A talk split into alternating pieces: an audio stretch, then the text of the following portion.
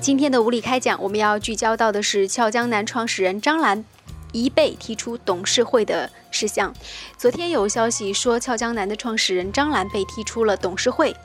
实际上，自从去年四月份，欧洲最大的私募股权基金公司，也就是 CVC，完成了对于俏江南股权的收购，且持股比例高达百分之八十二点七之后，外界就已经猜测张兰离开董事会就是时间早晚的问题。而特别是在今年的三月份，又爆出了控股的股东 CVC 向香港高院申请冻结张兰旗下资产的纠纷，张兰董事长的地位才岌岌可危。那对此呢，北京商报的记者呢，在七月十十六号致电俏江南集团进行求证，但是截至发稿的时候，依然没有能够得到俏江南方面的回应。俏江南何许人也呢？俏江南是一家什么样的餐饮连锁公司呢？我们这里到这里有一些关键词是不得不说的。第一呢是富二代汪小菲，大 S。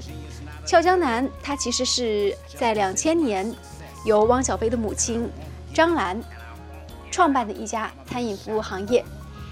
从成立那天开始呢，他就不断的遵循创新发展和品味的核心理念。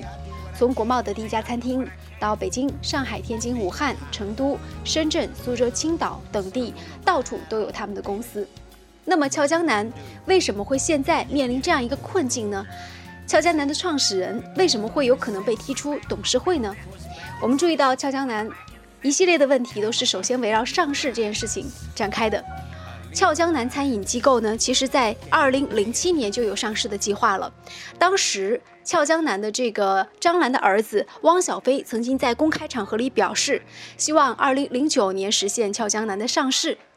在二零零八年九月份金融危机爆发之后，俏江南是公开引入了外部投资者。当时呢，鼎晖投资和中金共同出资了三个亿，他们持有多少股份呢？百分之十。二零一零年，那么最终是完成了瑞银证券成为它上市的一个承销商。二零一一年，瑞银证券是提起了一个上市申请，但是呢，因为当时频出食品安全问题，所以证监会呢是放缓了餐饮行业的一个审批，所以当时没有实现上市。但是呢，汪小菲和他的母亲并没有放弃。二零一二年给俏江南的上市带来致命打击的是 IPO 失败了。那么俏江南的 IPO 呢是最终遭到了一个终止审查。二零一三年的一月九号，事情终于有转机了。突然之间，好像一夜之间，俏江南的总裁汪小菲表示，公司在香港上市申请通过了，而且是成功通过了。他的高管说呢，登陆港交所只是时间问题而已。所以呢，回顾他的上市之路，可以说是一波三折。我们来看一下《北京商报》对此事件的一个评论和回顾。业内人士分析，其实无论张兰是否退出董事会，如今的俏江南已经是不姓张了。作为俏江南的创始人，张兰曾经在多个场合表示，自己最大的错误是引入了鼎晖投资。从引入投资者、签下对赌协议、对赌失败、痛失股权、被迫退出董事会一系列事件看起来，张兰今天的遭遇在2008年已经是注定了。据了解，金融危机的时候呢，张兰为了缓缓解这个现金压力，所以呢，当时是计划买一些物业，然后引入外部投资者。当时俏江南的估值呢是二十亿，那当时鼎晖呢是以两亿价格能够换取俏江南百分之十的股权，而且是签了一个对赌协议。说，如果俏江南不能在二零一二年实现上市，那么张兰需要花高价从鼎晖投资手中回购股份。但是我们看到，二零一二年实际上它是没有完成上市的。从我们刚才这一系列都能够了解到，实际上俏江南的上市是在二零一三年一月份实现的，而且俏江南最后呢是 CVC 获得了百分之八十二点七的股份，以三亿美金的价格。这也就是为什么当时 CVC 以三亿美金收购了俏江南百分之八十二点七股权的一个重要原因。我们来说一下这个幕后推手 CVC。俏江南的新股东 CVC 是一支专注于并购的基金。除了俏江南，CVC 不久之前还完成了对于大众餐饮连锁企业大娘水饺的控股。他在国外的基本操作模式就是低价购入，改变公司管理结构，换掉管理层，以提升公司的价值。一个经常被引用的一个投资案例就是，二零零九年，他曾经为了挽救投资，为知名的品牌新秀丽聘请了首席执行官帕克。后者呢，拥有让企业起死回生的能力，并且这家企业呢是二零一一年在香港上市了。尽管在俏江南并购案当中，CVC 并没有坚持换掉管理层，但是现在看起来显然已经是过度了。那么张兰有可能会失去自己白手起家创立的这家俏江南公司。所以对于此事件，你怎么看？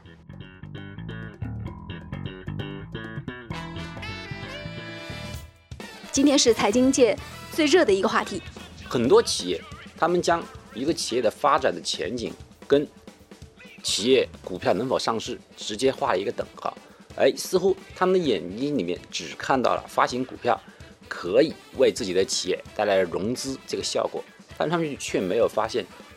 一旦股权化的公司，也就是说公司的控制权将不再归属于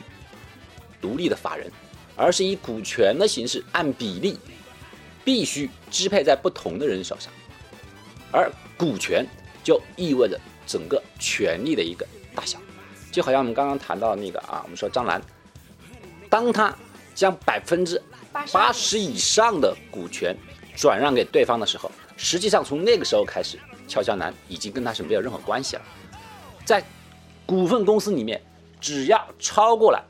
百分之五十以上的控股权，那么他就有绝对的一个说话的一个位置，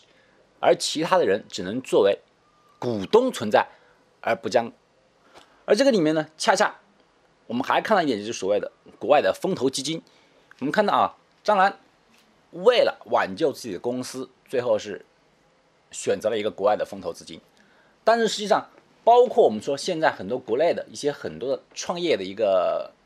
创业的一个行业里面，我们都谈到了风投，包括天使风投等等。但是实际上，我们现在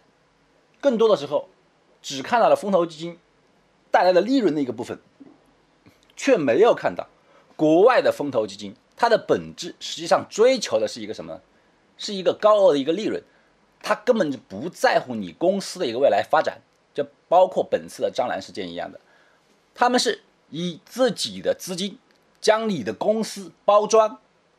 将你的公司做大上市，唯一的目的是使你更有价值，以好带他们卖出一个更好的价格。他们就仿佛是我们以前举的例子里面啊，就是说借别人的巢去下自己的蛋，这才是真正的风投基金想做的事情。你想创业，他想赚钱，实际上这本来就是两个格格不入的两个行业。金融是很有风险的，包括风投，你获得风投资金的同时，实际上你就已经失去了对自己公司的一个控制权。他们花钱。买到很多创始人的一个创意，一个未来，甚至是一个梦想。你似乎在圆梦，实际上你的梦只是提供了别人赚钱的一个养分。风投是很有危险的，包括上市也是很有危险的。所以说，我们说国内，包括是尤其是我们中国的很多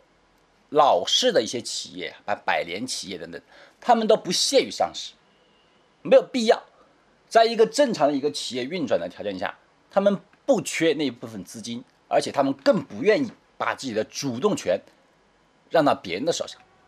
而真正愿意上市、愿意寻找风投的一部分是真的是没钱没资金，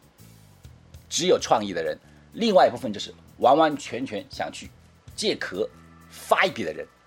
嗯，相信张兰的事件也会给很多这个。投资人，包括很多企业主，包括即将希望能够在中国的股票市场当中分得一杯羹的一些创始人，还有一些希望能够期待尽早上市的一些人，上了非常重要的一课。那就是说，其实你的公司在上市的同时，也应该要承担上市所带来的风险。您准备好了吗？好，感谢您关注收听这一时段的物理开讲，再见。